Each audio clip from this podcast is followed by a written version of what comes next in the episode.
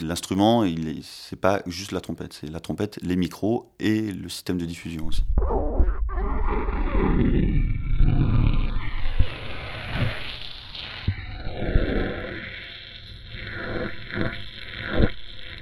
J'utilise principalement donc un micro dans le pavillon et deux micro-cravates que je viens mettre dans les tubes à la place des coulisses ou à proximité de la bouche ou dans le nez. Des fois, je joue plus du tout la trompette, je joue juste le, le micro sur la bouche, des choses comme ça.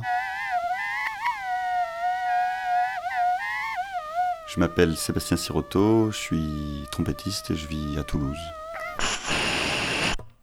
Parfois, évidemment, en soufflant, on peut faire des notes, mais parfois, on peut faire aussi euh, une multitude d'autres sons, avec d'autres techniques, en enlevant l'embouchure, en faisant pas vibrer les lèvres, en, utilisant la langue, en chantant, en trafiquant un peu l'instrument.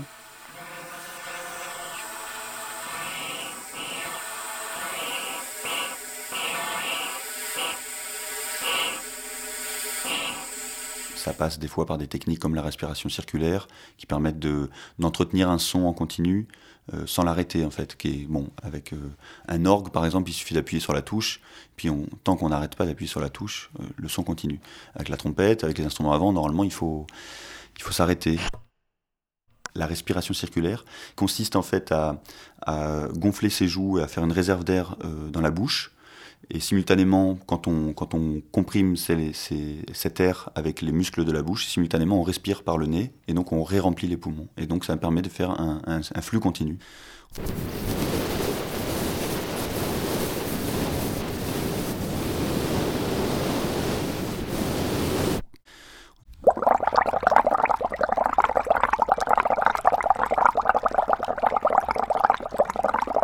Alors on peut s'entraîner avec une paille dans l'eau en fait, un exercice à faire à la maison.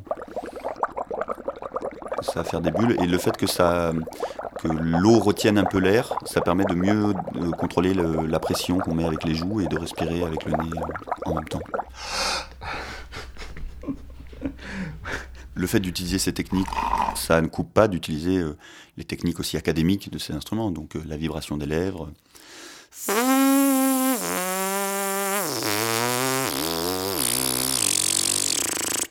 Et après, il y a, y a, y a, plein de techniques, euh, jouer des, ce qu'on appelle les notes pédales, des notes très graves avec des battements, enfin des choses, des choses aussi.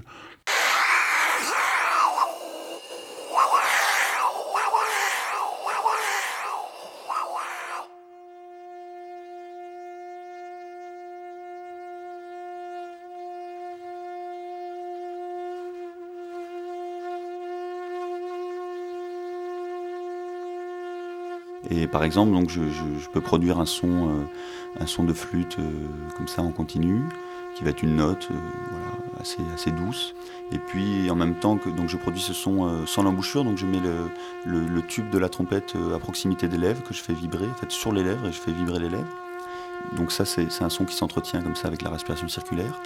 Et parallèlement à ça, je prends un micro et j'essaye de l'introduire dans ma bouche à côté de la trompette.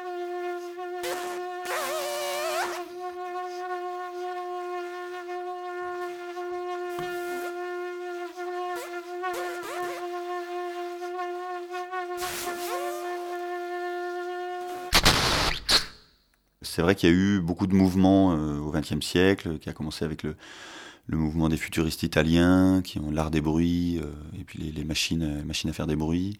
Il y a eu le mouvement Dada, et c'est vrai que dans les années 50, il y a eu le mouvement Fluxus, notamment autour de John Cage, qui ont commencé à déstructurer les pianos, à les attaquer avec des marteaux pour désacraliser aussi ce, ce rapport à l'apprentissage musical, en dire la musique est accessible à tous. Si on tape, euh, si on frotte une vitre, ben, on, crée un objet sonore qui est aussi valable que euh, une, mélodie euh,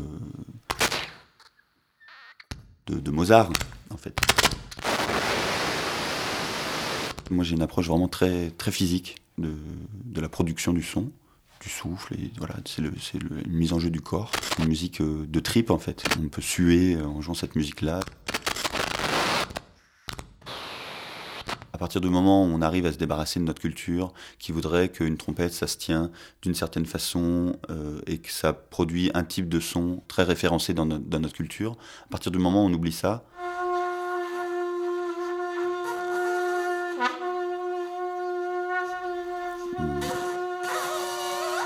rien à perdre en fait.